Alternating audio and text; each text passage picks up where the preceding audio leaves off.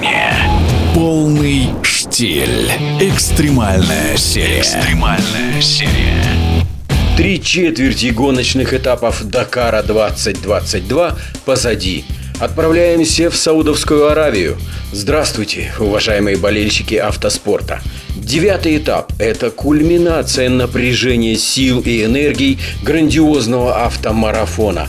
Верно угадали организаторы, и на сегодняшние 287 километров бездорожья девятого кольцевого этапа в равной степени пришлось разных препятствий – камней, песчаных дюн, русел рек, чтобы у гонщиков остались еще силы на итоговые выстрелы на два длинных финишных спецучастка гонки.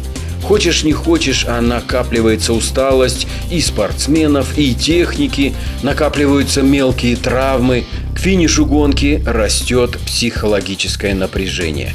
И в этой сложнейшей атмосфере соревнований мирового уровня выкристаллизовываются настоящие жемчужины, примеры невероятной стойкости, терпения, спортивного героизма – такой жемчужиной девятого этапа Дакара 2022 стала российская гонщица Мария Апарина, которой помогает штурман Андрей Рудницкий. Вчера, после неожиданной поломки коробки передач, случившейся в горах гиблого ущелья Эс-Савада, гоночный прототип Апариной замер надолго – Понадобилась эвакуация, которая добралась до закрытого горного ущелья только к 10 часам вечера.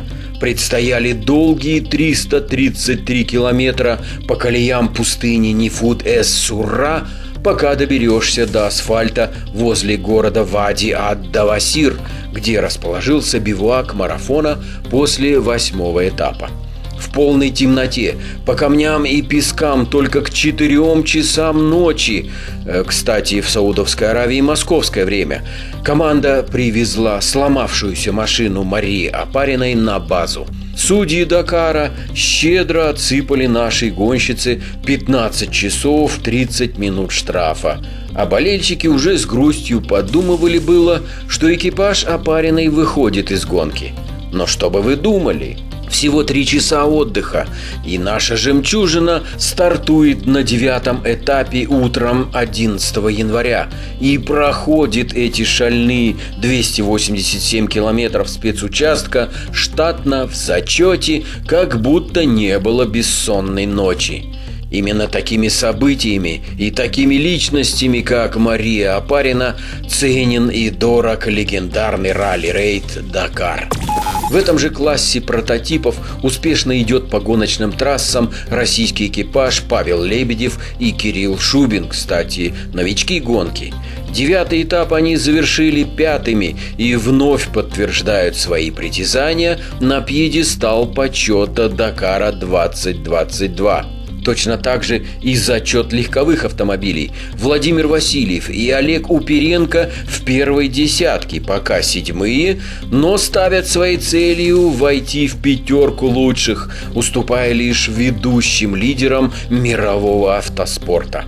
И, наконец, грузовой зачет Дакара 2022. Если бы вы знали, как радуются зарубежные автогонщики, когда им удается вклиниться между пилотами нашей команды КАМАЗ Мастер.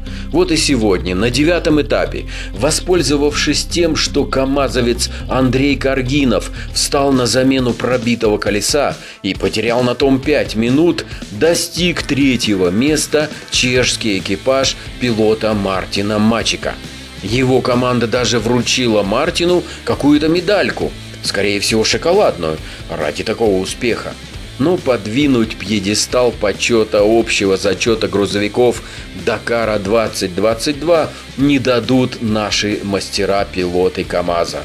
Дмитрий Сотников, Эдуард Николаев, Антон Шибалов и Андрей Каргинов соревнуются только со стихиями аравийских пустынь и друг с другом. Следующий этап ралли-рейда 12 января. 375 километров к югу от Вади ад Давасира, вдоль западной окраины красных песков Рубель-Хали, затем сквозь гористое плато Ваджид с финишем в городе Биша. В общем, вместе с асфальтом караван участников Дакара 2022 преодолеет свыше 750 километров по Саудовской Аравии. Это будет десятый этап гонки. Евгений Штиль. Полный штиль. Экстремальная серия. Экстремальная серия.